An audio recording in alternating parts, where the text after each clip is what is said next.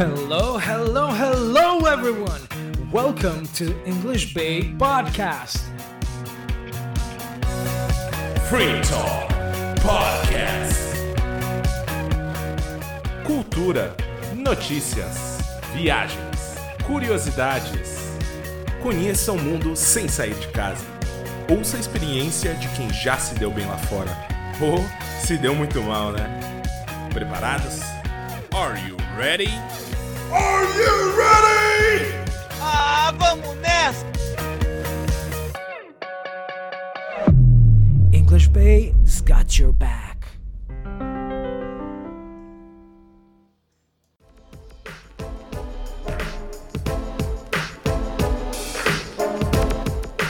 What's up, everybody? Eu sou o Teacher Júlio da English Bay, eu sou professor de inglês há 15 anos, estou falando aqui direto de São Petersburgo, na Rússia, e junto comigo, só que lá em São Paulo, para apresentar esse podcast aqui, estão meus amigos, meus colegas, o Eduardo, o Mr. Bay, e também o Vinícius, o japonês do inglês.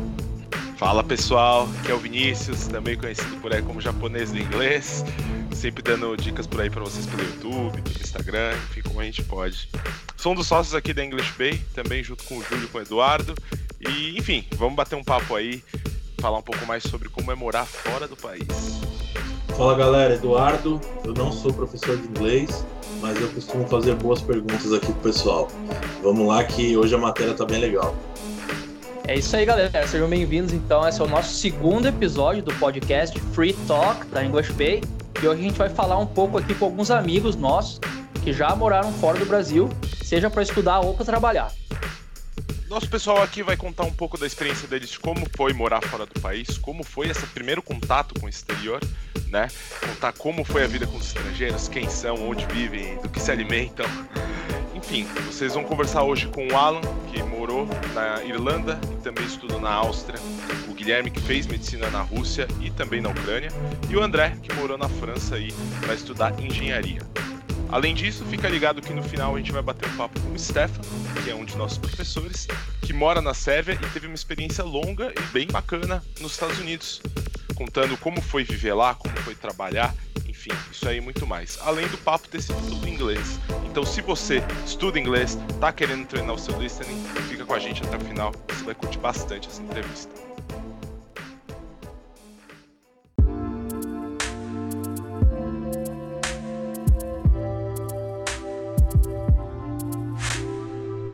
Hoje os nossos primeiros convidados aqui são amigos pessoais meus, é, o André e o Guilherme. Beleza, André? Beleza, Gui? Como que vocês estão aí? Opa, tudo bom? Boa noite. Boa Beleza, noite. boa noite aí todo mundo. O Júlio também está aqui com a gente. A gente vai falar um pouquinho com eles. Eles moraram fora. O André ele morou na França e o Gui ele foi para a Rússia, mas acabou dando uma volta em alguns dos países aí do leste europeu, né, Gui? Sim, verdade. e eles estão aqui para contar um pouquinho da história deles, como foi lá, como foi viver lá, estudar lá, até mesmo trabalhar lá. Então, acho que eu queria começar com o André. E aí, André, beleza? Tudo certo, manda aí. Conta um pouquinho aí de uma forma breve, né? O panorama geral de como foi sua viagem, como foi sua estadia lá, quanto tempo você ficou. Explica um uhum. pouco para todo mundo. Bom, na verdade eu fui eu fui para a França em 2014, né? Eu fui é, fazer parte de um plano do, da faculdade de fazer é, duplo diploma, né? Intercâmbio e ficar dois anos lá, né? Então fiquei de 2014 a 2016. No comecinho ali para para minha formação, né, cultural, eu fiquei um mês na casa de uma família, uma, no interiorzão da França, assim, então negócio bem, uma, bem imersão mesmo. E depois eu fui morar na faculdade, que ficava ali no, na região de Paris, né? E, e no, no, finalzinho também trabalhei ali, trabalhei na, na Peugeot. Nos últimos seis meses eu estudava e trabalhava, né? E tu fala francês ou tu se virou só com inglês daí? Então, no começo, o meu francês era bem fraco, assim, né? eu usava muito inglês mesmo.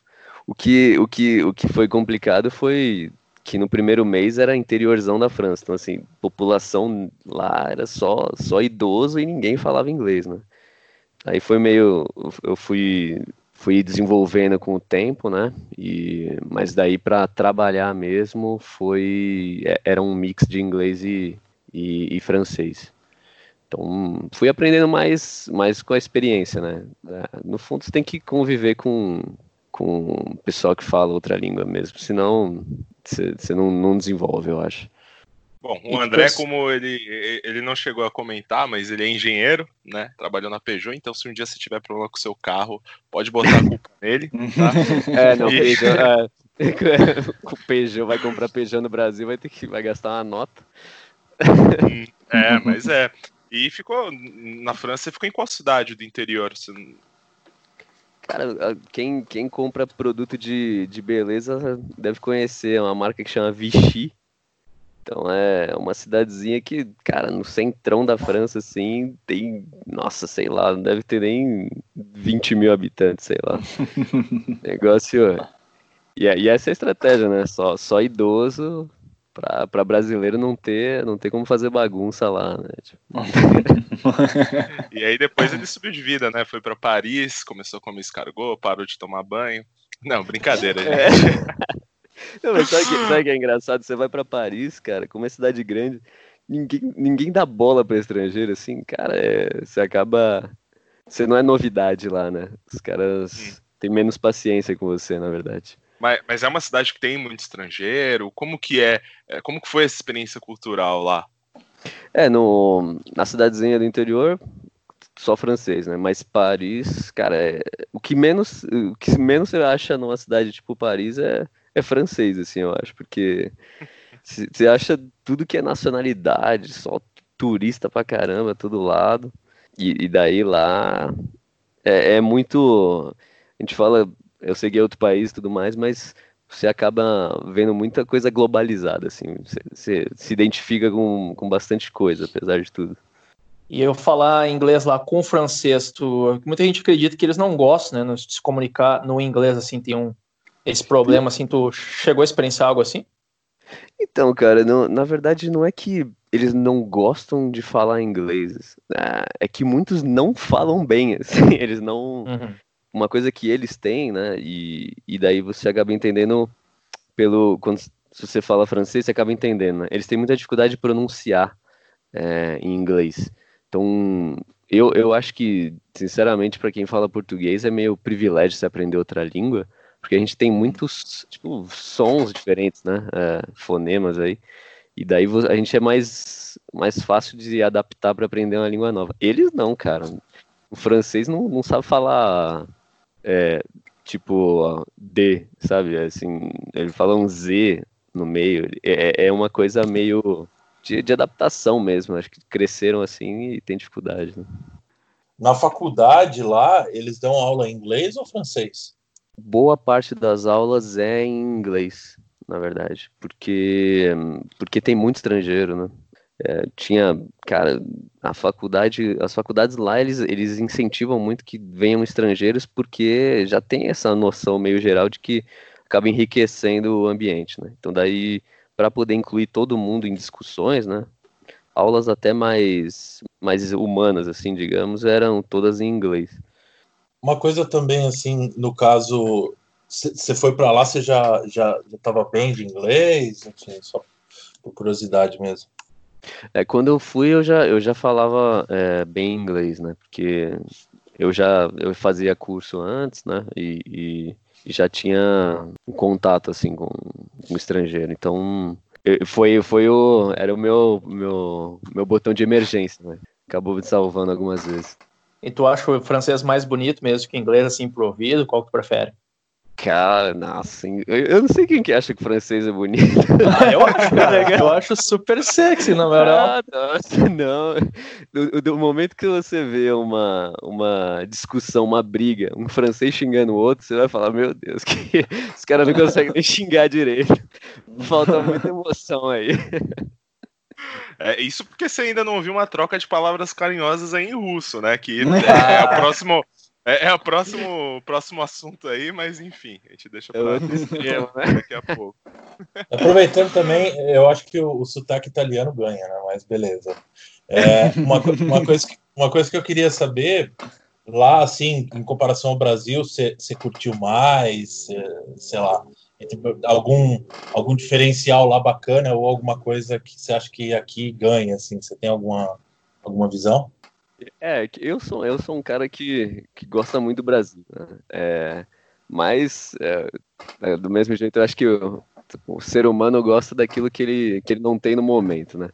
Então, assim, quando, aqui, hoje, por exemplo, eu sinto falta de algumas coisas que. alguns costumes que eu aprendi a gostar, né? Putz, a, o, mesmo a galera quando saía junto, fazia uma coisa mais, ah, vamos juntar em casa, fazer tipo uma house party, assim, que não era bem uma house party, mas um beber um vinho, fazer umas coisas é, mais culturais. Mas daí, quando eu tava lá também, eu lembro, né? Eu lembro de sentir, putz, cara, eu só queria fazer um churras aqui, todo mundo, falar, falar em português e dar risada de meme, né? Então, eu acho que tem ponto positivo nos dois. É, você acaba se adaptando para gostar um pouco de tudo. Um substitui, eu acho, o outro. É, tem pontos positivos de um lado, pontos negativos de outro, né? São diferentes normais. É. Mas, e, e, a questão da, da, sua vida pessoal lá, né? Deixando um pouquinho de lado aí o trabalho, o estudo. Como que foi morar lá, a questão da, da culinária, da, da, vida noturna, do, dos amigos, dos, dos, interesses amorosos aí? Como que foi? E se voltaria a morar lá também? É.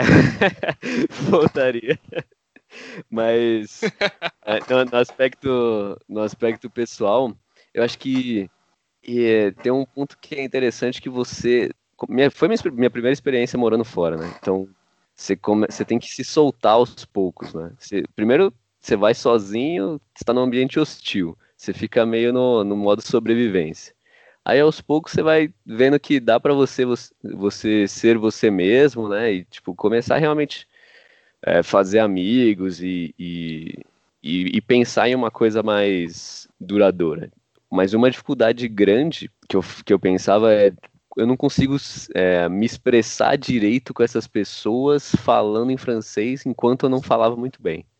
Porque às vezes falta vocabulário, você fala, putz, eu queria falar. Você sabe com, até a tonalidade que você falaria em português, você tipo tenta aplicar para outra língua, aí fica estranho, tipo, a galera não, não vai reagir do jeito que você esperava.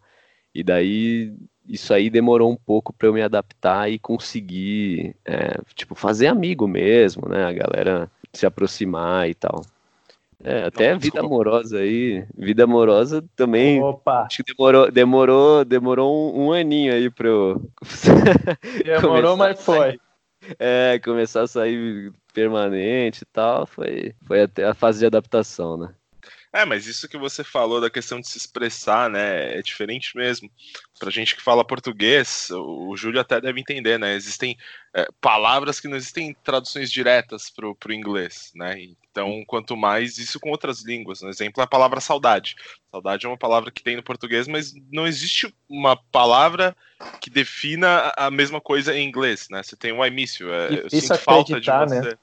É, então é difícil às vezes você se expressar. Às vezes não é nem a falta de vocabulário da pessoa, às vezes é a falta de vocabulário da língua que faz, né? É, e isso, enfim, tem a ver com relações interpessoais, isso muda muita coisa, mas é papo para outra hora. Trabalhar lá, você sentiu uma grande diferença aqui com o Brasil? Tipo assim, os caras são mais. É, pegam mais firme ali? É uma cobrança maior ou é igual, assim, trabalhar lá, na, lá em Paris? A cultura é bem, assim, em alguns pontos é, é diferente. É difícil você falar, tipo, um, lá eles são é, muito mais, sei lá, performáticos de alguma forma. Eram coisas assim, as, as, conversas entre as pessoas eram muito mais objetivas, então assim, é, não, não tem, tipo, você não, não conta uma história para conseguir uma, fazer uma pergunta. Mas assim, ó, é isso, é A ou B. O cara vai e responde isso. As reuniões são muito é, pontuais, né? A gente vai falar de durante 30 minutos e vai resolver isso. No Brasil não é tão assim, né? Tipo, as coisas a gente usa, deixa mais aberto, discute mais. Mas, por exemplo, uma coisa que, que eu nunca vi lá no meu tempo era um francês ficar no trabalho depois das 5 e meia, né? Brasileiro, brasileiro se deixar vira a noite aí, mas entrega o negócio.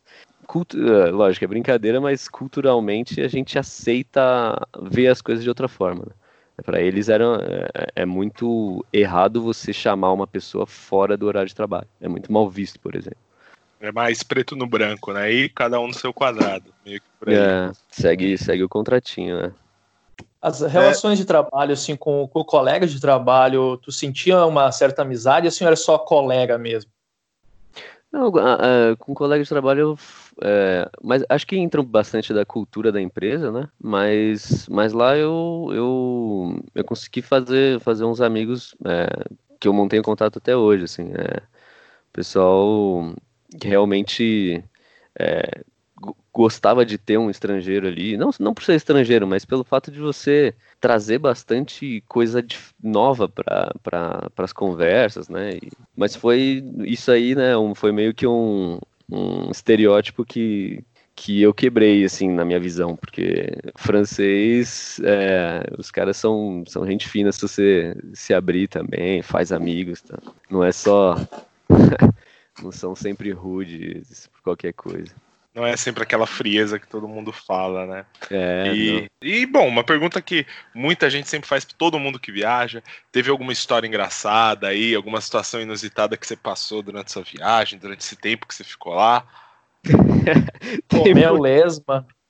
Cara, eu fiz, eu fiz. Eu, eu lembro, cara, tem, é- essa é uma história que eu acho que era engraçado, porque no começo eu era, imagina, eu era perdidão de tudo, né? E eu morando lá com a família no interior da França, não entendia muita coisa. Aí um dia, eu lembro que um dia eu cheguei mais cedo lá na, na casa e a minha mãe virou pra mim e falou: Ô André, você não quer me ajudar a fazer a janta aí? Eu falei: pô, aí sim, né? Vou, vou aprender aqui um pouco de cultura, cozinhar, culinária francesa. Ela, ela falou: demorou, então vai lá no jardim, começa a ca- caçar uns escargot e traz pra mim, velho. Aí eu fiquei lá agachado, catando caramujo no chão, botando uma panela Hum, fresquinho. Nossa, pra, de- pra depois não aguentar comer dois e dormir com fome.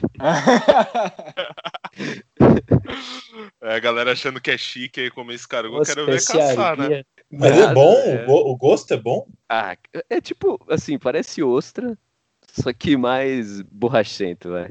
Você é louco. É, Mas tem um. um- É gostoso, porque né, eu sempre tive essa coisa, né? Sei lá, se eu vi escargot na minha frente, assim, no, no, no casco, né? Putz, será que vai dar um nojo de comer? nossa, velho, eu, eu, cara, eu não comeria de novo. Achei ruim demais, velho, sério. E você caiu numa trap também, né? Vamos ajudar a janta. Ela devia ter falado, vamos ajudar a caçar ali uns, uns É, não, a, a mulher me fez ali de trabalho escravo mesmo.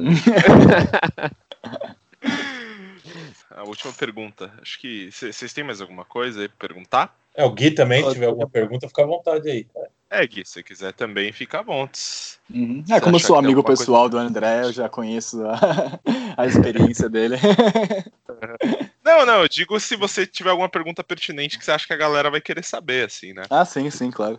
Fica à vontade. Por exemplo, Então, só pra- se você quiser, se quiser saber esse papo que o, que o o Vinícius falou de, de falar sobre a palavra saudade, pois é, eu já, já falei, com, comecei muito, muito assunto com esse papo aí. Então, isso aí funciona em qualquer língua brasileira começa a falar sobre a língua portuguesa, essa da saudade aí que funciona, tá? É, bom, e só pra finalizar, te perguntar, né, se você tem alguma alguma dica, alguma orientação aí pra quem vai fazer a primeira viagem, pra quem vai passar um tempo fora, se tem algo que você gostaria que tivessem te falado de repente quando você foi. Uhum. Eu, eu acho que tem, tem uma coisa que. Não que eu me arrependa, mas acho que eu tinha que ter trabalhado mais antes de ir, né? Como eu falei no começo, eu fiquei muito preocupado, experiência nova, e você acaba fugindo para o que é sua, sua zona de conforto. Então, para mim, o que, que foi? Ah, eu fui, tinha bastante brasileiro indo também. Aí eu ficava muito saindo só com os brasileiros, porque é meio que você se sente confortável, né? Eu acho que você tem que quando você vai para uma, uma experiência dessa, você tem que ir com uma cabeça mais aberta, se preparar antes até, é, psicologicamente, para você tentar se conectar mais com gente nova, né? Então, isso aí vai exige um esforço aí de vencer a ansiedade de falar com gente nova, mas eu acho que é, melhora muito e você aprende muito mais, curte muito mais e vai levar com certeza melhor, melhores lembranças aí. Pô, legal. Bom, agora Olá. a gente vai conversar um pouquinho com o Guilherme. Guilherme que me conheceu há muito tempo atrás pelo meu antigo apelido. Muita gente me chama, na verdade, ainda de Zé. Então, se ele falar Zé, saibam que é o Vinícius aqui. E boa noite aí, Gui. Como você tá? Vou de japonês Boa noite, Zé. Tudo ótimo. Zé. É um japonês com apelido de Zé, né? Mas fala aí, Gui. Fala, Guilherme. tá? Fala, cara, tudo bem? Tudo Gui, beleza? Beleza? Bom, conta primeiro aí um pouquinho da sua experiência pra gente, né? Um- dá um, uma geral aí de como que foi o, a sua viagem, onde que você foi, o que que você foi fazer. Explica pra Uhum. gente um pouco mais aí. Ah, minha experiência foi diferente do, do, do André, porque eu saí do Brasil para fazer minha graduação inteira na, na Rússia. Então eu fu- fui fazer medicina lá e eu saí daqui preparado para ficar seis anos lá. E foi, foi bem complicado para mim, porque eu saí do Brasil primeiro sem, sem nunca ter falado inglês na minha vida e sem falar russo também. Então, é, eu sabia que eu, que eu teria um grande desafio pela frente. É corajoso. Mas ah, eu tava no Brasil, eu, eu tinha muita vontade de, de conhecer um lugar diferente. Eu sempre ouvi coisas boas da, da medicina na, na Rússia, tal. Então eu resolvi ir. E foi uma experiência diferente, uma experiência que agregou bastante na minha vida. Eu, eu tive experiências boas e ruins lá, posso falar um pouco mais sobre isso depois. E basicamente foi isso. Eu fui para a Rússia, eu fiquei quatro anos numa cidade interior chamada Kursk. Ah, e depois eu tive a oportunidade de ir para a Ucrânia também.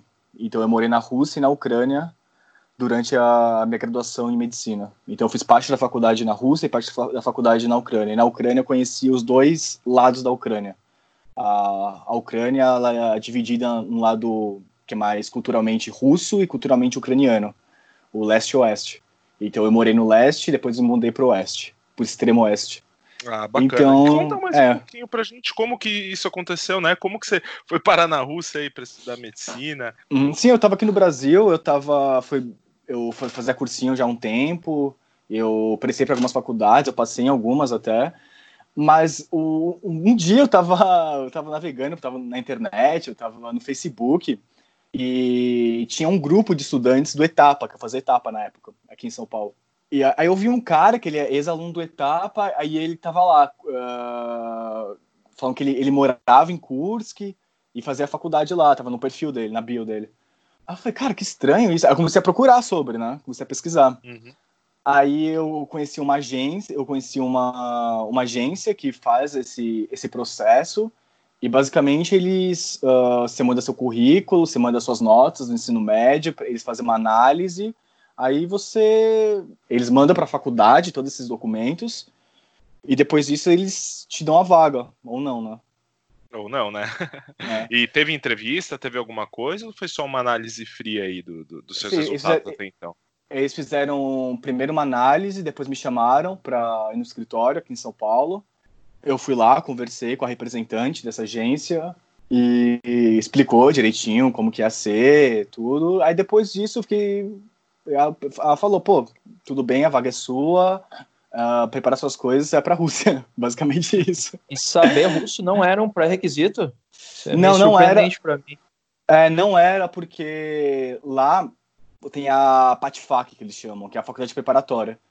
Então, são quando o, o pessoal sai daqui de São, de São Paulo, do Brasil, e vão lá para a Rússia, tem duas turmas diferentes. A turma que vão fazer a escola, a faculdade preparatória e o pessoal que vai entrar, que entrou em medicina diretamente. O pessoal que entrou em medicina diretamente, eles têm que fazer a faculdade preparatória também, mas eles fazem em conjunto com a faculdade normal de medicina. Então são essas duas turmas. Eu, eu entrei em medicina direto. Eu fui lá, eles têm uma espécie de vestibular dentro da faculdade mesmo, que se você reprova nesse vestibular, tipo, ó, eu, eu consegui uma vaga para medicina direto, mas mesmo assim eu preciso fazer uma prova. Se eu não passo nessa prova, eu tenho que fazer essa preparatória inteira. São oito, os, oito ou doze meses, não sei como tá agora. Então, você, você, precisa você faz essa prova e depois você começa a faculdade. E nessa faculdade preparatória, você tem muitas aulas de russo, todos os dias. Mas não era um pré-requisito, Uhum, entendi. entende? Aí eu, eu tinha aula de russo todos os dias da semana, praticamente. Era todos os dias da semana. E como é que tá teu nível de russo aí? Tá, né? Lembra bastante? Tá ferrujado, Ah, tá? É, eu passei muito tempo, né, falando russo. E mas é, o engraçado de do russo pra mim é que depois de um nível e não precisava aprender mais, né? Porque não era uma língua que eu queria carregar para o resto da minha vida. Era uma língua que era útil naquele microcosmo que eu estava vivendo, naquela, naquela bolha que eu estava vivendo. Mas não é como inglês, por exemplo, que eu fico muito mais feliz de ter melhorado o meu inglês nessa, nessa época do que ter aprendido o russo no nível que eu tenho hoje. Mas, claro, eu lembro, lembro bastante do russo. Eu tinha que me virar em russo, né? Tinha que ir para o banco, precisava fazer minhas compras, resolver problema, conversar com pacientes também. É, não, isso é verdade. Querendo ou não, depois você, né, eu, eu, já conheço o Gui, ele comentou que ele já viajou pela Europa e tudo mais. Querendo ou não, o inglês ele possibilita isso. Já o russo te possibilita morar na Rússia, né? Uhum. Não tem nenhum outro país fora de lá que, que vá falar de, de uma uhum. forma impactante, né? Né, é... Alguns, alguns países têm o russo como uma língua bem secundária ou terciária, mas, claro, o inglês, em qualquer país que você vai, sempre é uma língua, uma língua de backup, né? Mesmo que não seja uma língua principal deles, vai ser uma língua que uma, pelo menos uma parcela da população entende. Ah, Teve chance de conhecer São Petersburgo aqui, Moscou? Cara, Moscou sim. Petersburgo eu nunca, eu nunca pude, na verdade, viajar para São Petersburgo, porque como a minha rotina era muito pesada, eu não tinha muito tempo para viajar. Então, as folguinhas que eu tinha, eu dava um pulo em Moscou, tudo, que não era muito longe. São Petersburgo é bem longe da, da cidade. Então, eu nunca tive oportunidade de conhecer, não. Se quiser praticar o russo aí, dar uma desenferrujada, vem visitar aqui. Beleza. Mas Moscou é uma cidade bem diferente, né, da cidade interior que eu, vira, que eu, que eu vivia mas com muitas semelhanças culturais também. No, as semelhanças culturais são intrínsecas. Eu acho que o povo russo não mudou muita coisa. É isso, até que eu ia te perguntar, né, em relação à sua vida pessoal lá, né, é, essa questão de amigos, interesses românticos aí, até a questão cultural, vida noturna, a diferença, né, tanto do Brasil para a Rússia quanto dos dois lugares da Rússia, né, tanto em Kursk que você estava uhum. para Moscou, que é onde você deve ter ido bastante também, né? Como que ah, foi essa diferença aí? Uh, são basicamente dois polos, são dois opostos, porque o povo brasileiro, o povo latino, em si é um povo muito quente, né? A gente é muito extrovertido, a gente gosta de conversar, e na Rússia é o, o completo oposto. Eles são frios, eles são pragmáticos, eles são secos. Então foi uma foi um contraste muito foi um contraste muito grande quando eu cheguei lá foi, foi difícil me acostumar com uma cultura tão diferente da minha. Você chegar, um pessoal na rua, você conversar com eles, ou você entrar num bar e conversar com o pessoal. Eles saem em grupos, eles conversam no grupo deles, e é basicamente isso. Eu tinha a sensação do povo russo que eles, ainda mais o povo mais velho, que eles viviam numa como se fosse uma bolha, entende? Porque Sim. acho que foi também herança da, da época soviética, que o, você precisava preservar seu núcleo familiar de qualquer forma. E eles são muito reservados, eles são muito protecionistas com a família e com os amigos deles. Tem até aquele ditado, né? O Júlio provavelmente já ouviu, que é, é muito difícil você fazer amizade com um russo, mas depois que você faz, eles viram seus melhores amigos pro resto da vida. São muito leais em relação a isso. Mas você quebrar essa barreira, ainda mais para um estrangeiro, é muito difícil. É muito eu difícil. tive né? essa mesma experiência aqui. Por isso que eu até perguntei para o André antes da relação com os colegas de trabalho, porque aqui na Rússia, né, quando eu trabalhei em algumas escolas aqui, colega de trabalho é colega de trabalho, né? Só se comunica ali no horário que estão junto trabalhando, mas nunca, eu nunca fiz um amigo assim no trabalho, por exemplo, sempre foi bastante separado, assim, bastante distantes. Tu provavelmente teve uma experiência parecida, né? Uhum, sim, sim, é verdade. Eles diferenciam muito bem o que é trabalho e o que é o círculo, o círculo social deles. Então, em relação à a, parte amorosa, eu, eu, eu, estudei numa faculdade com muitos estrangeiros, né? E tem sempre aquela coisa que as mulheres russas são maravilhosas, são lindas, e são mesmo. Mas eu sempre achei. É, mas eu sempre, eu sempre as achei extremamente desinteressantes. Eu nunca, eu nunca enxerguei nenhuma beleza em conversar com elas. Eu acho algo muito importante. Nem com, nem com as mulheres e também não consegui fazer uma amizade muito frutífera com, com russos também. Por causa é, disso. Você chegou a ter amizades com pessoas de outros países que também estavam estudando lá, né? Mas russos sim, bem sim. pouco. Sim, é, o é pessoal é sempre diz, né, que quando vai para fora pessoal é mais frio, né? Não que seja necessariamente frio, mas não é aquela coisa calorosa que nem é no Brasil, né? É Uhum. interessante. O Brasil ele tem uma cultura bem receptiva perto dos outros países. É, é verdade. Aí nessa época eu fui muita amizade com indianos, com o pessoal da África. Eu namorei uma menina da Tailândia nessa época, então eu me envolvia mais com o círculo social que eu tinha era mais com estrangeiros. Ah, bacana. Uma coisa que uma coisa que eu queria perguntar é que assim, na- as aulas eram em russo ou em inglês na, na parte do, da medicina? Ou era misto? Hum. assim? Ah, era misto, de certa forma, porque assim, o- a medicina é dividida em dois ciclos. Tem um ciclo básico, que você basicamente está sentando a bunda na cadeira, estudando fisiologia, bioquímica, anatomia, e você tem a parte clínica. A parte clínica Uhum. consiste em você ir nos, nos hospitais, você conversar com o paciente, fazer exame físico, entende? Tem esse contato mais de Uhum. médico. Sim. Então são, são três anos ciclo básico e três anos ciclo clínico. No ciclo básico, só inglês. Só inglês. No ciclo Uhum. clínico, eles já esperam que você tenha um, um- Porque você tem aula de russo também na faculdade, né? Não só. Eu falei da faculdade preparatória, mas isso era só no primeiro ano. Depois você tem aulas de russo voltados à medicina. Então, justamente para quando você pisar no hospital, você conseguir conversar com o paciente, entende? Certo. Uma coisa Saber que fazer eu- o diagnóstico, tudo. Sim, sim, sim. Uhum. E, e no caso o que eu queria entender assim, para você que foi com um inglês um um pouco mais básico e começou a estudar o russo lá, você acha que atrapalhou o desenvolvimento da durante a, a faculdade ou dá para segurar, dá para se virar? Só com inglês?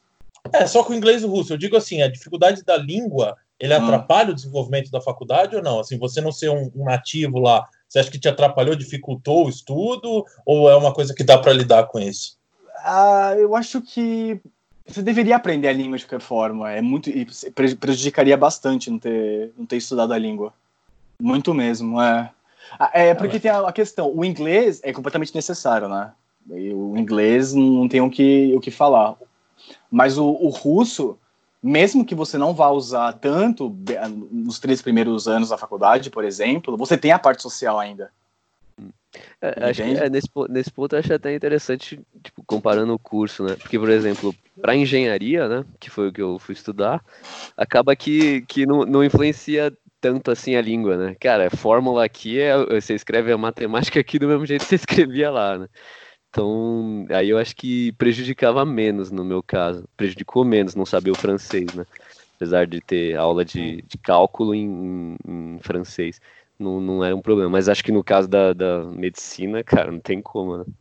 É, então, é isso que eu pensei. E Uma coisa que eu também ia pedir aqui, mas vocês podem fazer depois, é mandar um salve aí para os ouvintes em francês e em russo, né? Para dar essa experiência. é, tem que dar um. A gente pode fazer o final, palhinha, né? A gente pode fazer o Uhum. final, o, Uhum. o goodbye aí. E Gui, você também chegou depois aí para a Ucrânia, né? Como que foi essa transição da Rússia para a Ucrânia? Quais as diferenças, né? Por que, que você teve que, que- que ir para lá? Ou por que você quis ir para lá? Enfim, conta um Uhum. pouco mais pra gente. Assim, pra falar a verdade, nos últimos ah, meses que eu tava na Rússia, eu já não tava muito feliz na cidade que eu tava. E muita gente tava procurando sair para outro, pra outro lugar, porque. ah, são tantas questões que é difícil numerar para vocês aqui. Mas ah, a cidade que eu tava, eu sei que muitas cidades acontece isso, mas é uma cidade que era. Como era cidade interior, era muito fechada, entende? E essa questão social, ela, ela pesou bastante em mim, entende? Uhum.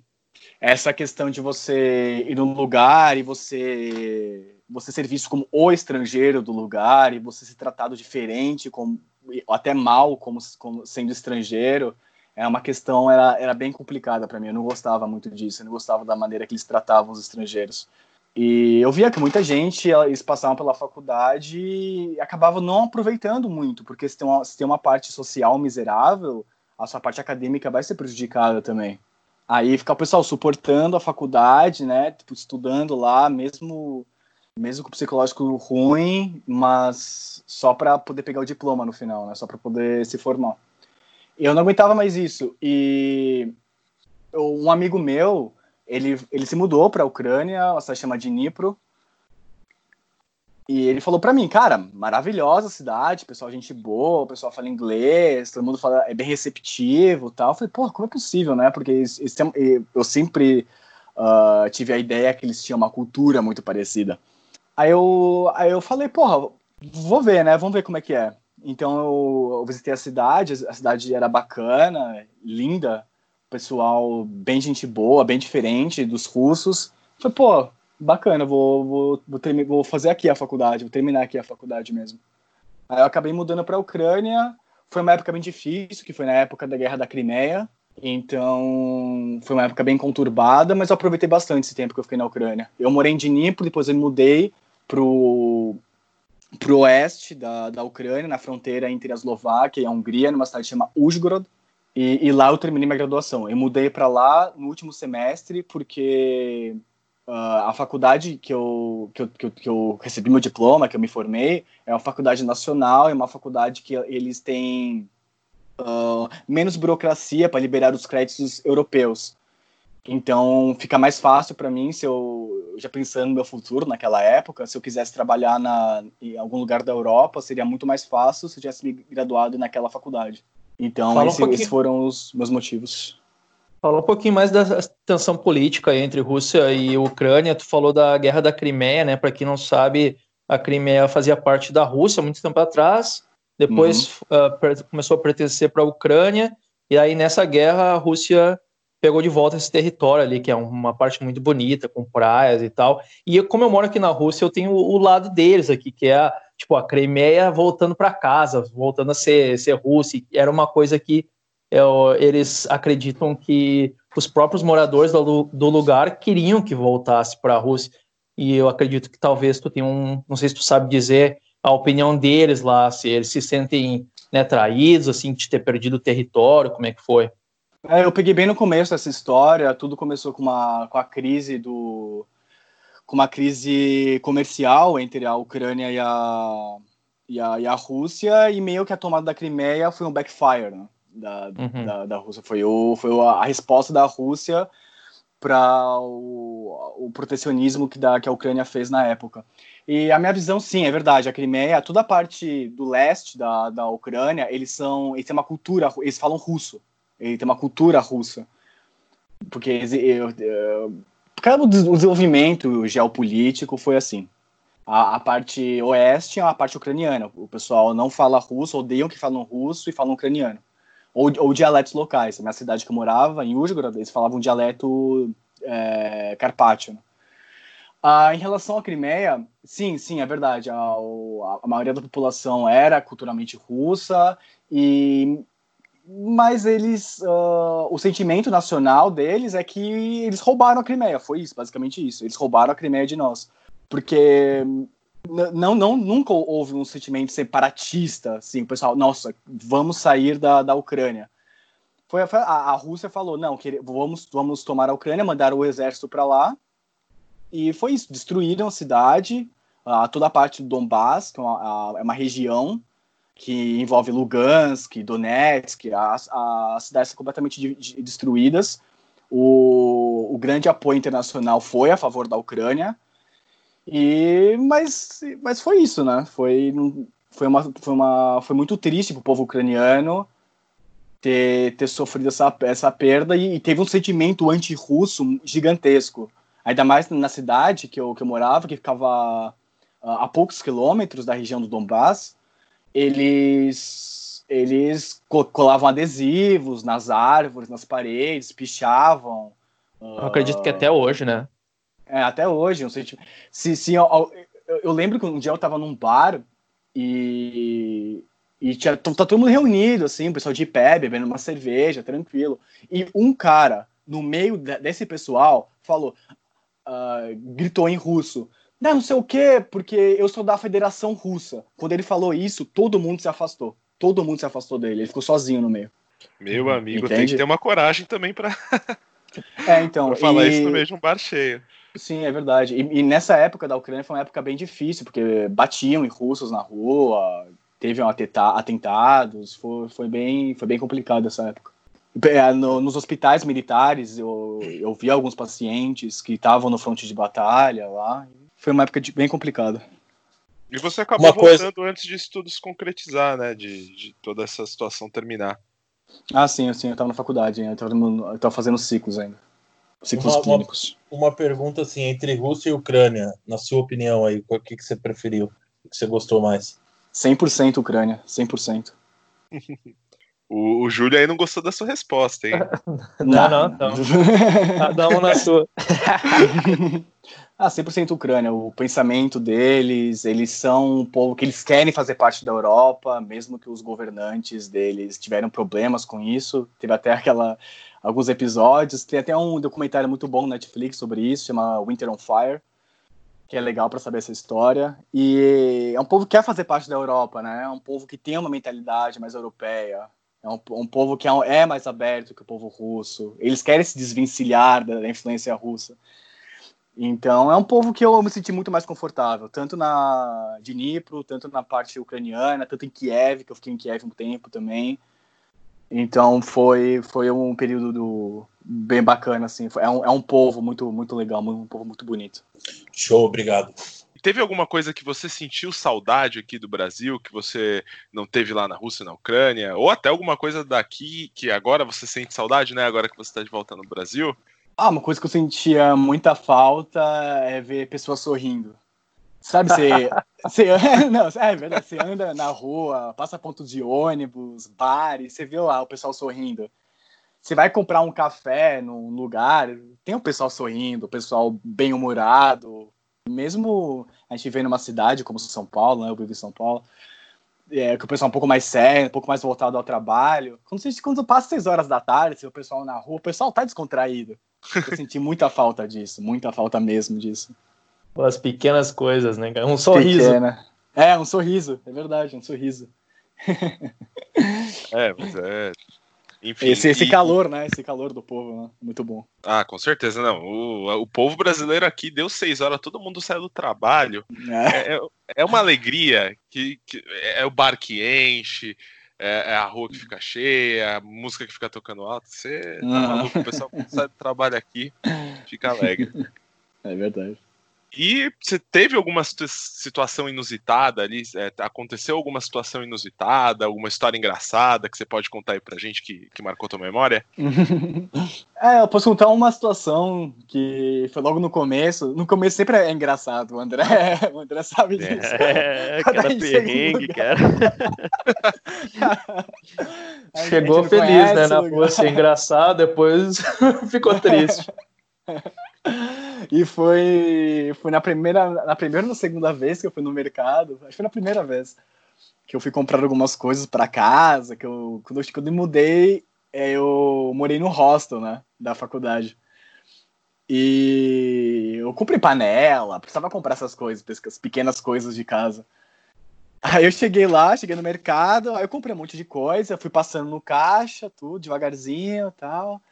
Aí chegou no final, já, já preparado, já pegar o dinheiro e pagar, que apa- aparece no visor, né? Não precisam te falar o valor, aparece no, naquele visorzinho do caixa. Aí deu lá, não sei, mil e poucos rublos. Eu falei, ah, beleza. Aí eu tava pegando dinheiro já. Aí a, a mulherzinha virou pra mim e perguntou: paquete? Aí eu olhei pra ela assim. Aí o quê, velho? O que ela falou? Ela, paquete! Falou mais alto, né? Aí eu falei: uh, sorry, I don't speak Russian. Uh, paquete! Paquete, paquete! Aí começou a sinalizar com a mão: paquete, paquete! Vai que- Não sei, não sei, não sei o que você tá falando. Aí, e tinha umas cinco pessoas na fila, cinco, seis pessoas na fila comigo. Aí todo mundo olhou pra mim, paquete, paquete! Eu falei, cara, eu não sei que povo estão falando, eu não entendo, eu não entendo russo. Aí uma, uma, uma, uma menina tava quase no final da fila, bag! Do you want bag? Aí eu falei, yes, yes!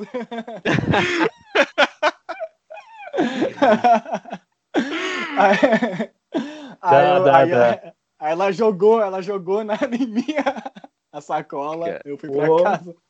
Cara, toda vez que passar, passar em caixa, passar em qualquer coisa hora de pagar, sempre era um drama no começo, né? Sempre, né? É difícil. Pra eu saber, quando. Cara, eu pagava umas coisas assim, dava um valor, um valor quebrado. Eu, eu- a mulher falava um valor, eu jogava uma nota alta na frente e esperava um troco qualquer Rezava. coisa. Eu não entendia nada. né? Você não entende. Tipo, por exemplo, francês, você não, não existe a palavra assim. Em, na França eles não falam 90, né? Não existe uma palavra pra 90. Lá eles falam 4, 20 10. Então eles falam. É uma, como se fosse uma palavra só, é 90. Daí você vai falar, que porra de número é esse, velho? E aí você só dá e deixa a pessoa se virar com o troco, né? E o que ela E te assim- devolver, você também só aceita, né? Não dá nem pra e contestar. embora. Eu lembro de uma coisa engraçada que quando eu fui para Berlim foi a primeira vez que eu vi neve né, na vida, assim, do avião. Chegou o avião tudo branquinho, assim, saca? Eu falei, nossa, olha a neve aí, que massa, que legal. Na hora que eu saí do avião, comecei a aquela fumaça da boca, eu falei assim, meu Deus do céu, o que, que eu tô fazendo aqui, velho? É muito engraçado, tipo, as coisas, é, quando você tá lá, passa cinco minutos, você fala, meu Deus, era melhor sem essa neve aqui, cara. Eu fiquei com raiva até de neve depois. Acabou a mágica da neve. Acabou a mágica da neve na, na primeira hipotermia, né? Não, pô, do- dói o osso, cara. Eu nunca tinha sentido isso. É, mas é, eu lembro que o Gui me contou uma história parecida aí, que ele teve que lidar com a neve, né? Foi sair, acho que pra- pra fazer uma compra ali à noite, tava nevando. Como que era, Gui? Não, é verdade, foi, foi bem na época. E eu peguei um, um inverno muito complicado na cidade que eu tava. Foi o pior inverno, não sei, quant- 10, 15 anos, 20 anos, não sei. Mas foi um inverno que foi bem, bem, bem frio. Não, não, E- calma, a gente não tá falando de qualquer inverno, o inverno da Rússia. É, sim. É um dos piores invernos de uma cidade da Rússia, então A sensação térmica tava o quê? Menos 26, menos 25, tava bem complicado. Meu amigo. Aí, aí eu tava, eu tava em casa, eu tava falando com um amigo, falou, vamos no mercado comprar algumas coisas? Vamos.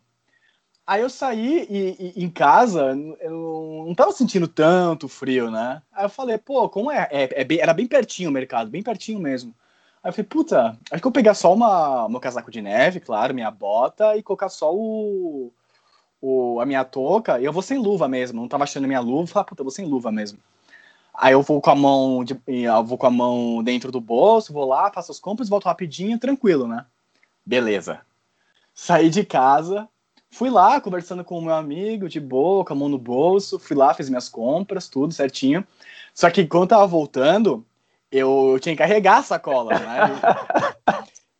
O gênio Guilherme, ele esqueceu desse detalhe. Aí eu, eu comecei a andar com as sacolas na, ru- na rua e tal. Aí, no meio do caminho, minha mão começava, começou a ficar. Começou a ficar. ah, Dormente. Dormente, dormente. Aí eu falei, putz, velho, não tá dormente. Ah, tudo bem, tá perto de casa. Aí eu comecei a andar, andar, andar. Aí como o coração começou a bater mais rápido. Aí eu falei, puta, tem uma coisa estranha acontecendo comigo, né? Aí eu andava mais um pouco. Aí eu comecei a suar, suar, suar. Falei, putz, cara, tô tendo hipotermia.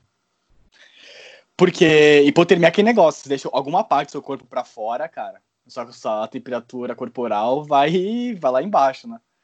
Aí eu comecei a suar, suar, suar. Eu falei, puta, eu cheguei meu amigo e falei, cara, eu vou um pouco mais rápido pra- eh, na frente, vou, vou pra casa porque eu tô passando mal, tô, tô com hipotermia, tô certeza.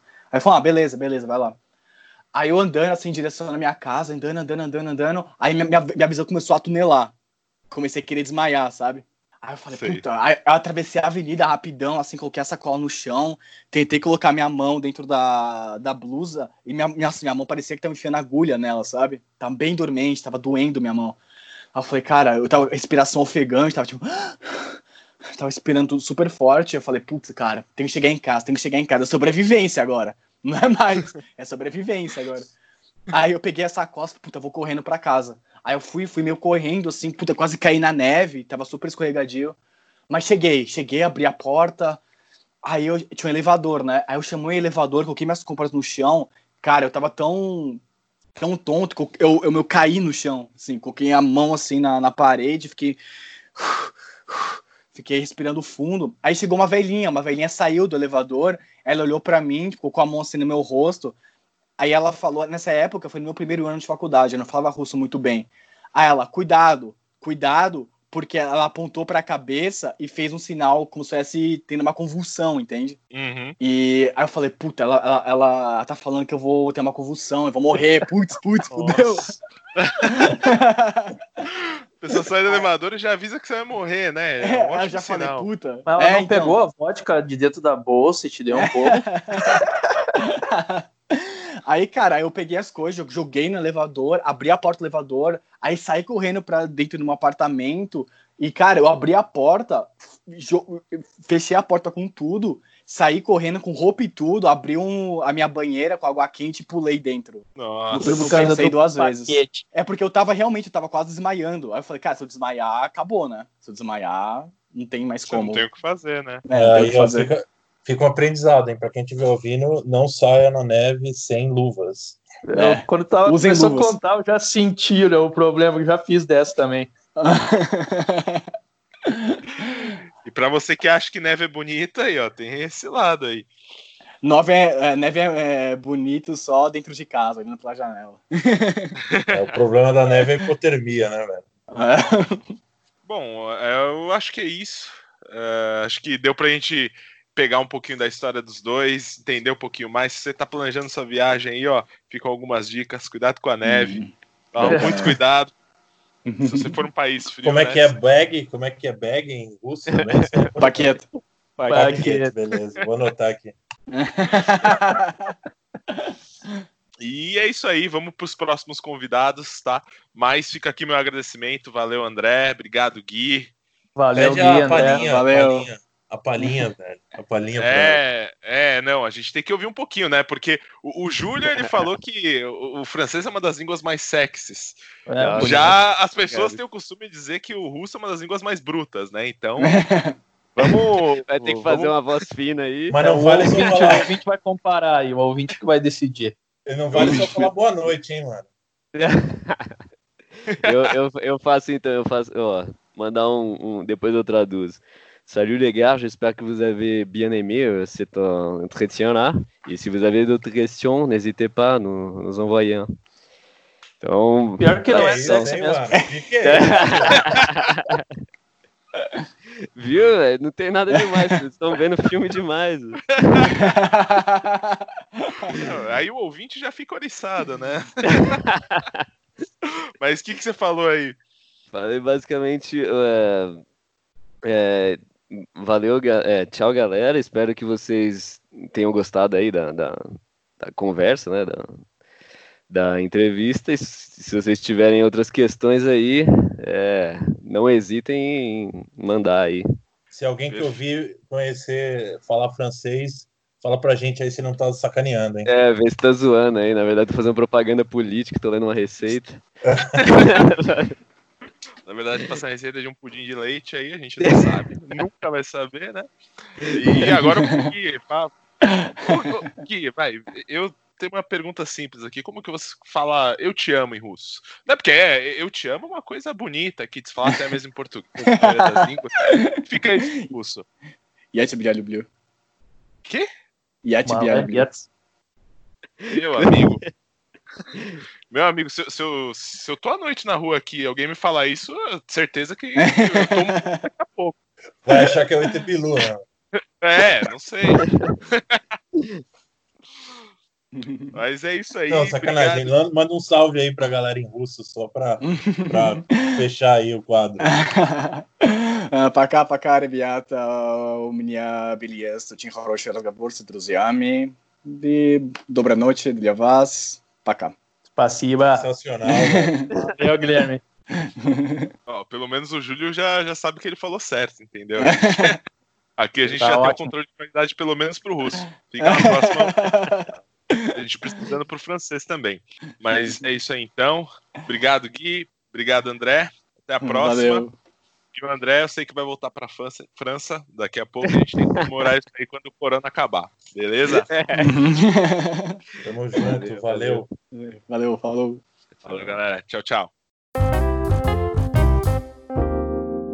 Então, galera, agora a gente vai falar com o Alan, que é de Lajeado, no Rio Grande do Sul. Ele, na verdade, é meu primo, meu parente. Não é bem primo, uma relação um parentesco meio estranho, meio complicado Os meus avós foram padrinhos da avó dele, aí depois meus pais foram padrinhos da mãe do Alan, e a gente é, é família, não sei, não sei exatamente a palavra, a gente se trata como primo, um cara muito gente boa. El, my pal, como é que estão as coisas aí? E aí, Júlia, e aí, galera do English Bay, aqui tudo certo.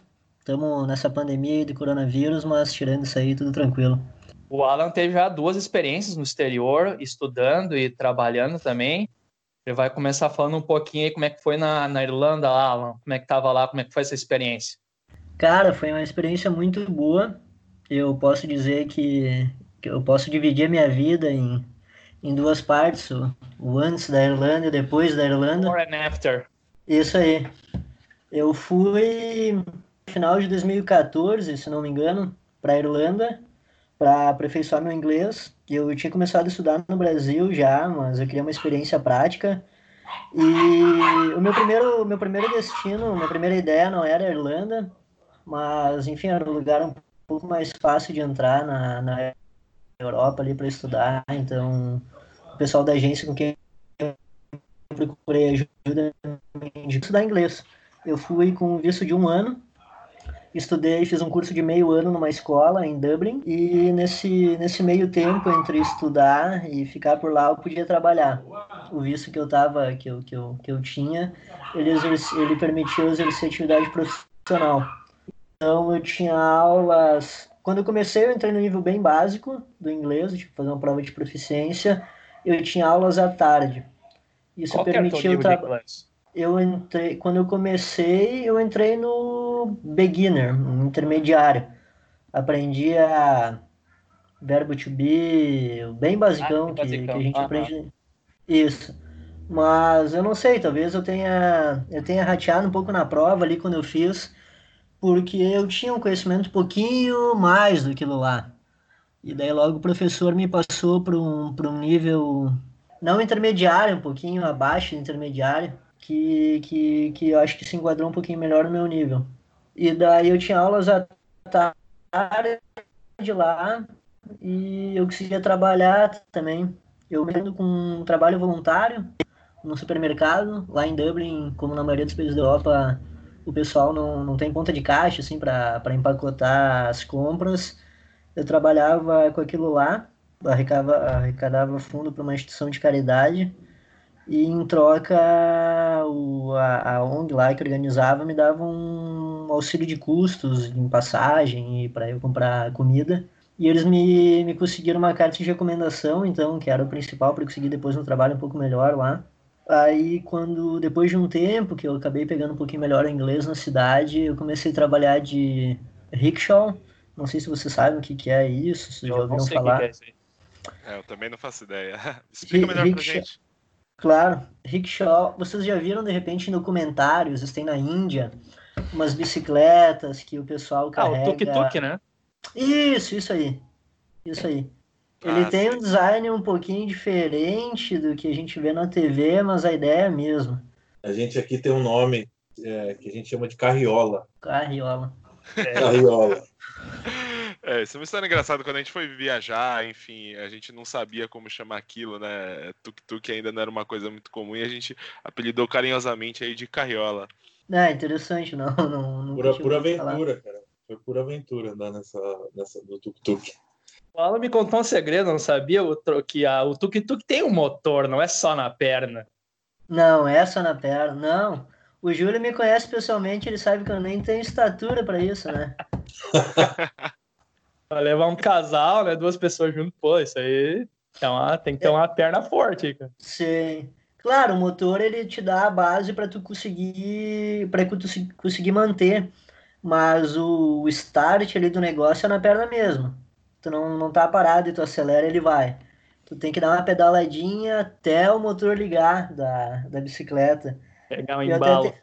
Isso, e daí ele te ajuda a manter, mas tem que ir pedalando. Mas sem o motor era era bem complicado. Acontecia às vezes no, no final da noite, porque isso eu trabalhava, eu trabalhava de madrugada ali.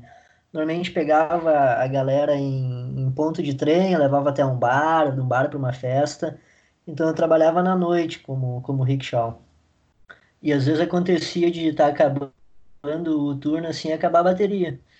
E essas bicicletas não ficavam na minha casa, tinha uma garagem que eu tinha que guardar toda vez, e aí era, era pesado pedalar ela sem o motor. Eu até tenho uma, uma história engraçada. Teve uma noite que eu estava trabalhando com, com isso e a gente parava em pontos, tinha bastante gente que trabalhava com isso. E quando era minha vez de atender o pessoal que estava passando, veio dois jogadores de rugby para subir na minha, na minha bicicleta. Eu pensei, bom, né? Precisava de dinheiro, vamos tentar. Cara, e para eu sair do lugar, e aí os caras tinham bebido já um pouco, e daí eles viram que tava passando dificuldade, daí eles gritavam, comemoravam, ficavam botando pilha pra eu sair. Mas foi, foi, foi. Dava foi um apoio moral ali, certo. né? Isso, isso aí. E no, e no farol, como é que era? Tristeza? Tudo farol ou era tranquilo? O... Na sinaleira? Isso. É, isso. não, Ah, não. tá. É, um Grande dúvida. sinaleira. É. Na, também, igual. O, a vantagem ali de Dublin é que é tudo bem plano. Então, então isso dava, dava um auxílio. Não tinha morro, não tinha que subir assim em bomba nem nada. Mas era, era complicado. Eu normalmente, é, normalmente eu carregava duas pessoas de porte médio, assim, então era, era tranquilo arrancar. Mas quando pegava, pegava gente com uma estatura um pouco maior, eu passava dificuldade. É, agora eu, botei- Um pouco mais troncudo, assim, né? Aí fica É. difícil. é, eu, É, e o eu te Vinícius, conheço pessoalmente. eu e o Vinícius, a gente fez um, a gente usou esse tuk-tuk na Holanda. Agora imagino que o, é, agora eu imagino Pô, o sofrimento sacanagem. que foi, viu? Pelo amor de Deus. Isso não se faz, mano. Ah, eu Tá aí. cheguei a botar quatro, cinco pessoas já na bicicleta, assim. Acho que com o tempo tu vai pegando um pouco a, o jeito, um pouco a manha ali de como, como usar a bicicleta, em como tu para o pedal, que tu Não é mais força, é jeito. É jeito, é jeito. E força, e força. Mas uma curiosidade também, o, o- eu lembro que quando eu paguei era, era assim, era quase um preço de um táxi. É, o dinheiro é, é legal, é rentável, assim, esse, esse trabalho? Quando eu tava lá, não era ilegal, mas ele não era, ele não era tributado. O governo não tinha uma lei específica para aquilo. Ah, então não tinha problema a gente trabalhar. Ah, quando eu, quando eu voltei da Irlanda, ou melhor, quando eu parei de, de trabalhar como rickshaw, eu, eu, eu escutei do pessoal assim que continuou trabalhando que os taxistas da cidade estavam estavam levando a situação adiante porque eles têm que pagar impostos, enfim, sobre a atividade deles, né? E o rickshaw não precisava pagar. E eles viam como uma disputa, como uma concorrência. Eu sei que o governo da Irlanda estava vendo para regularizar isso. Como eu te falei, não era ilegal, mas não era regulamentado. Não tinha problema. Inclusive Sim. a polícia me parou já. Eu tomei, eu tomei uma dura da polícia um dia porque eu furei um sinal vermelho lá, não vi. Ah, mas eles me pararam, me deram uma mijada lá, mas não não tinha problema em eu estar andando com a bicicleta, eu estar trabalhando com aquilo. Hoje eu não sei como é que tá. Tá aí, Não, legal. pro, pro teu inglês aí? Deu uma turbinada no inglês, então, ficando esse ano fora. Sim, foi foi o que disparou. assim. Eu achava que eu falava inglês razoável quando eu fui para lá.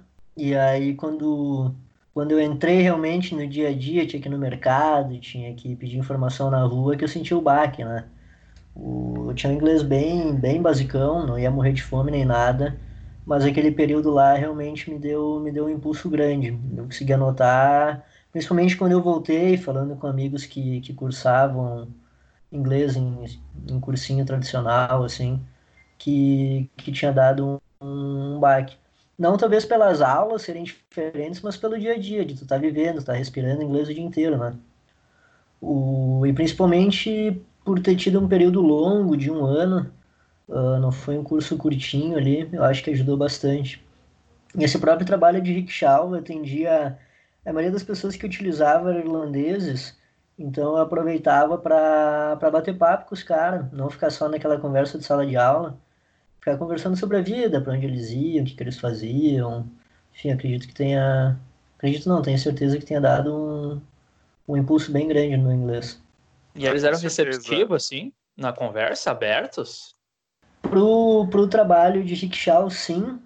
eu acredito que o que auxiliava muito era o turno que eu trabalhava, eu trabalhava de noite para madrugada, então eu pegava a galera já já um pouco animada, tinha ido para um bar, saído de um bar, então eles estavam bem mais Propícia a conversar. Exato. No dia a dia, de tarde, enfim, na rua, eles são um pouco mais fechados, assim. Eu posso te dizer que eu não tenho nenhum amigo irlandês que eu tenha feito no período inteiro que eu fiquei lá na, na Irlanda.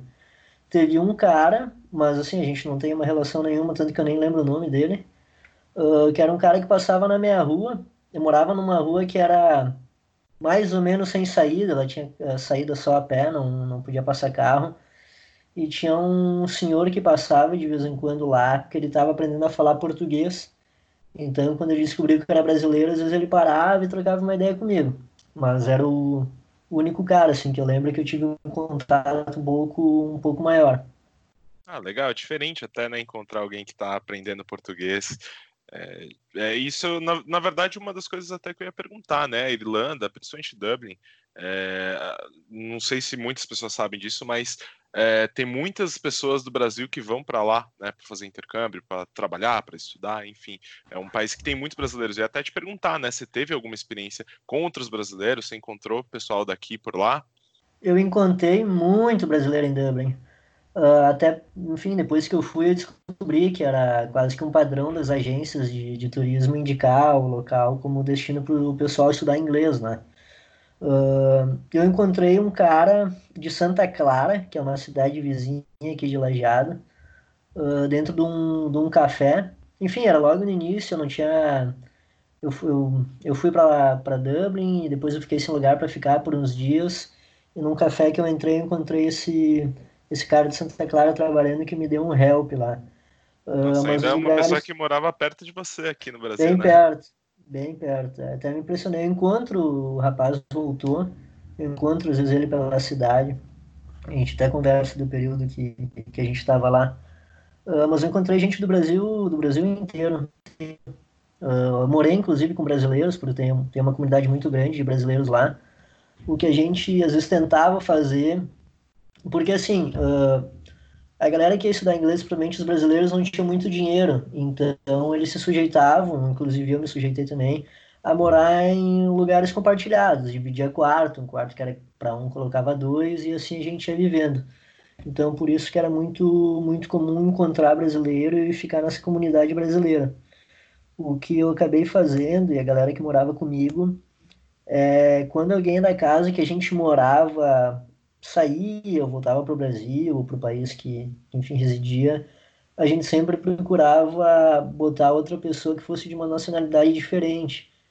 Então, no, da metade do meu intercâmbio para o final, eu acabei conseguindo morar numa casa bem multicultural. Mas no início, meu contato foi muito com brasileiro.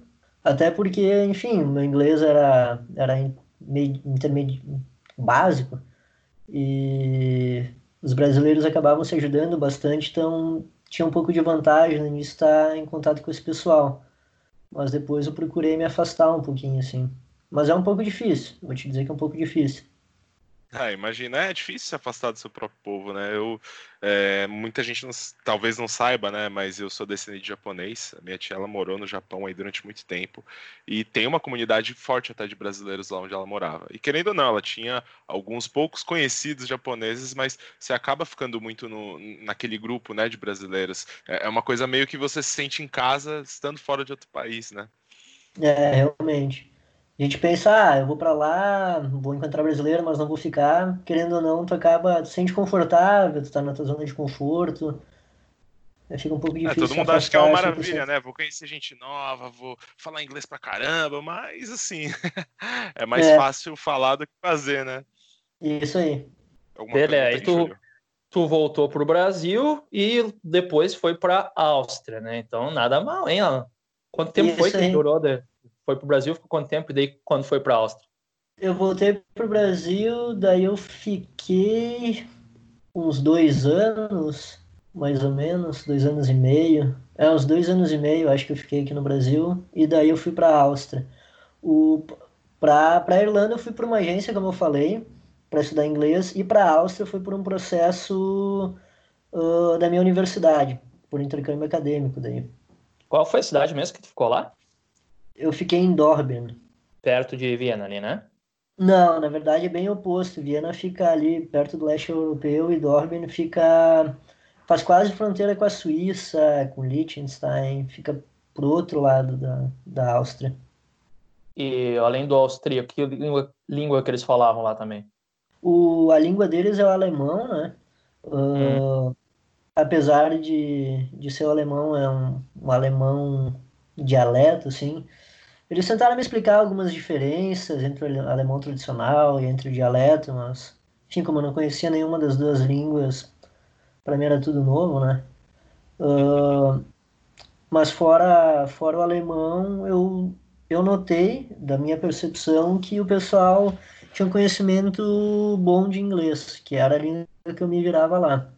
Então fala um pouquinho como é que foi a experiência de estudar também na Áustria, se foi diferente ali da experiência na Irlanda, fez uns bicos lá também, como é que foi? O, na Áustria foi o que a gente chama de mobilidade acadêmica, foi através da universidade que eu estudo aqui no Brasil.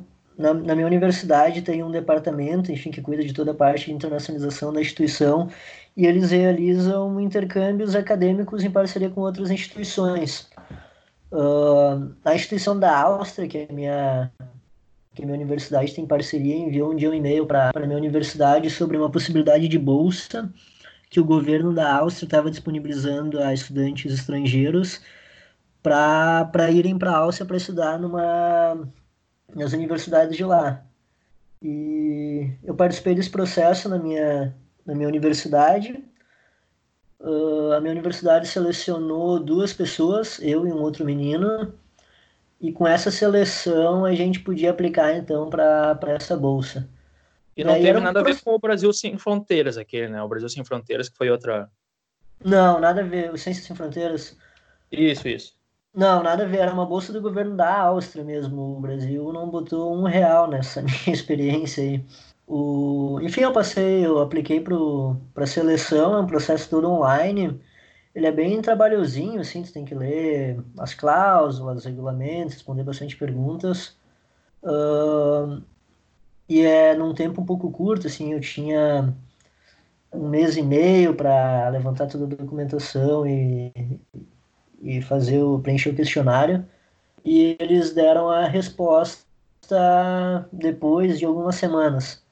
Eu passei, o outro menino que aplicou por algum motivo não conseguiu. O próprio programa não deu uma explicação. Só disse que, que não tinha dado certo, enfim.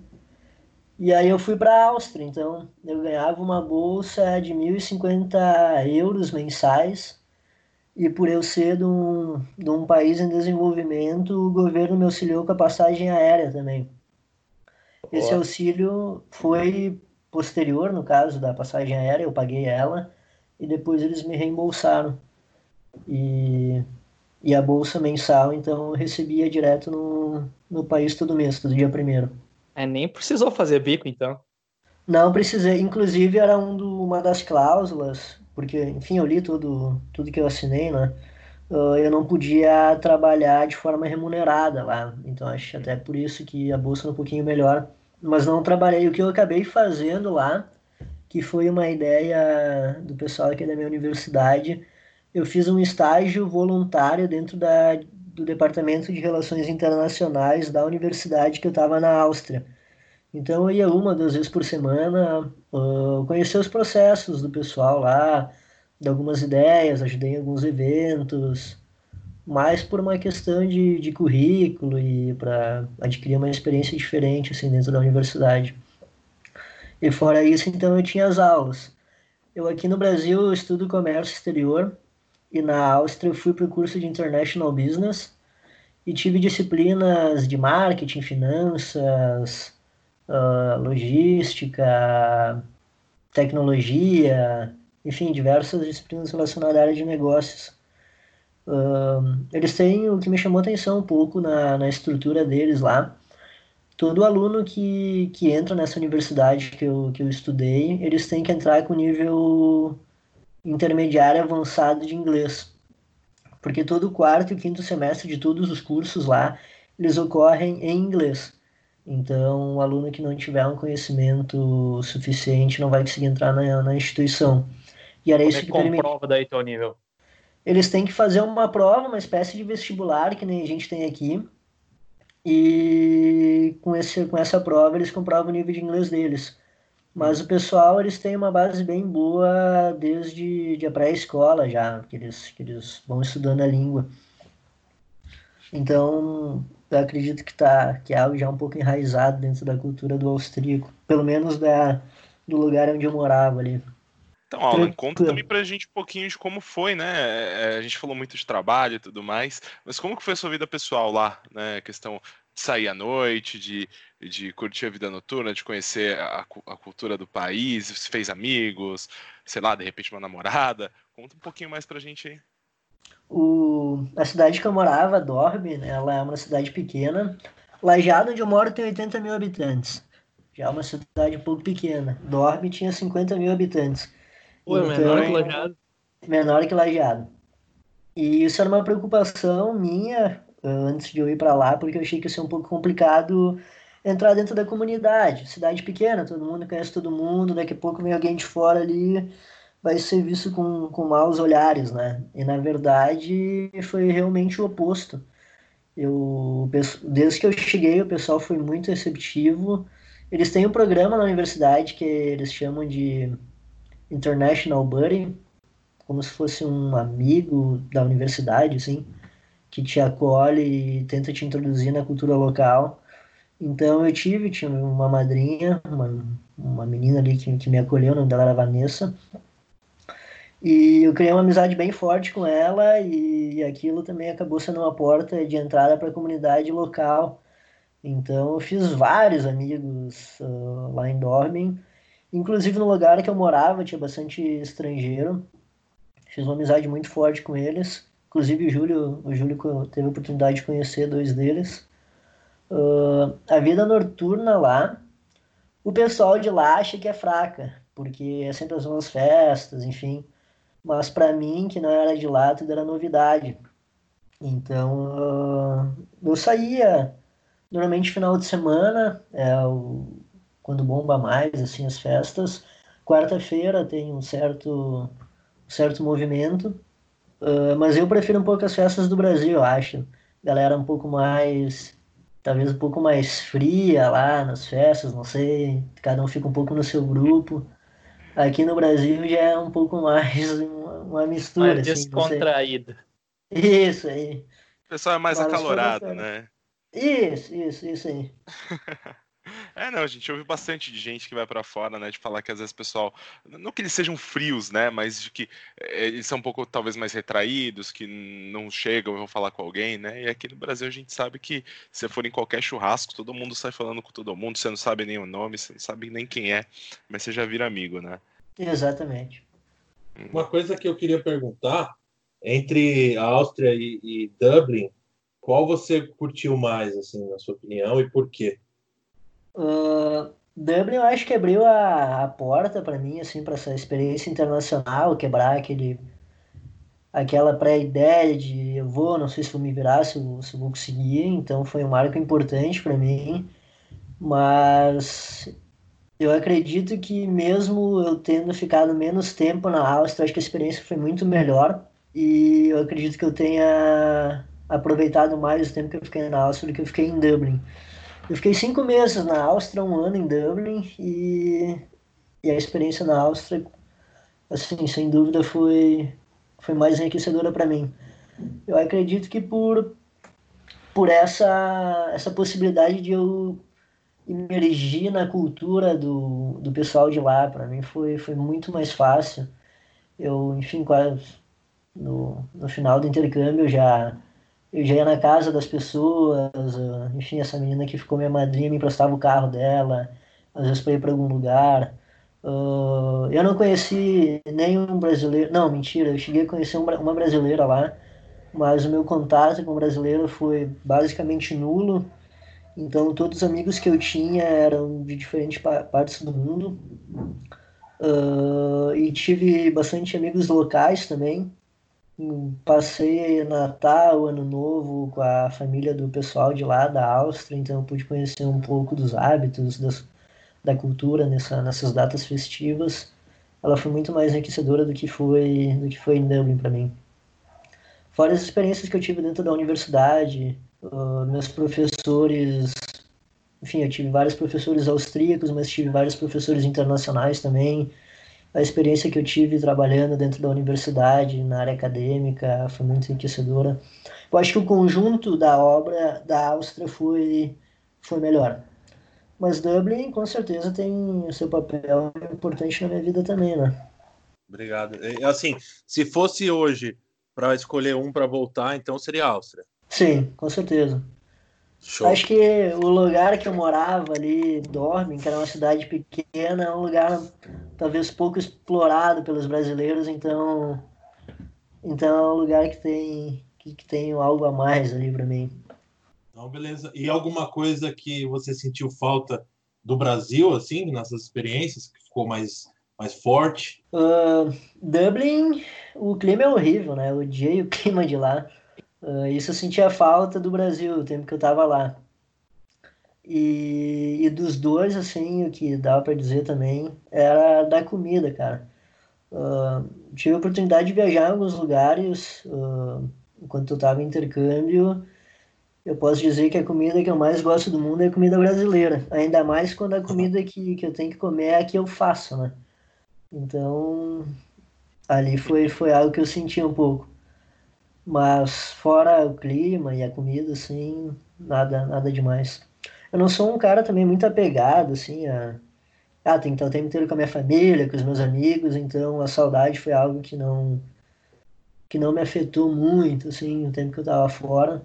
Claro, a tecnologia auxilia um pouco manter o contato com, com o pessoal aqui do Brasil, mas não foi algo que foi difícil para mim, assim. É, eu acho que isso, Show. na verdade, vai de cada um, né? É, eu, eu mesmo, o Eduardo sabe, ele viajou comigo para a Europa e é, eu senti muita falta da comida aqui do Brasil. Querendo ou não, né? A gente estava, por exemplo, na Alemanha e, e, aqui no Brasil a gente tem aquilo que a gente chama de mistura, né? Tem o arroz e feijão e tem a mistura. Quem é pobre vai saber o que eu tô falando. é, e, e, você lá você tem, tipo, você come, por exemplo, uma linguiça com batata ou algo do tipo. É só mistura, né? Não tem esse arroz e feijão. Então parece que às vezes uma refeição, sei lá, tá faltando alguma coisa, tem alguma coisa que tá faltando para te encher. Eu não sei explicar, mas faz falta realmente, né? Parece que não, mas. É. É, eu acabava me prendendo, como eu sabia, como eu sabia que era passageiro esse período, eu tentava não me prender muito a isso, né? Mas querendo ou não, às vezes tem um dia ali que tu não tá muito legal e tal, falta um pouquinho desse tempero de casa. Eu inclusive teve uma menina, uma menina da Áustria que eu fiz amizade lá, que ela foi um dia num, no supermercado turco e ela encontrou o feijão parecido com o brasileiro. E ela comprou para mim, me entregou e disse: Ó, oh, se tu sentir falta de casa, pode cozinhar, né? E eu um dia resolvi cozinhar o feijão, só que eu não me dei conta que, que o fogão que o pessoal tinha lá no lugar que eu morava, ele era indução, que é aqueles fogões que, que não é chama, ele esquenta, quando chega a determinada temperatura, ele abaixa. Então o feijão levou uma tarde inteira, umas 4, 5 horas para ficar pronto. Aí eu larguei de mão, né? Não tinha como fazer comida brasileira lá. é, não, desse jeito não tem como mesmo. Beleza, então, Alan, obrigadão aí pelo papo, foi um papo bastante interessante, bastante experiência, e tu já passou e espero que logo tu esteja aí de volta no exterior. Obrigadão aí, te cuida, beleza, cara? Muito obrigado pela oportunidade uh, e espero que o que tu falou se concretize mesmo, espero que logo eu possa estar no exterior de novo. Fechou, valeu. É Valeu. Então. Abração. Obrigado, Alan. Valeu. Um abraço. Se cuidem. Um abraço, viu? Tchau, tchau. Tchau.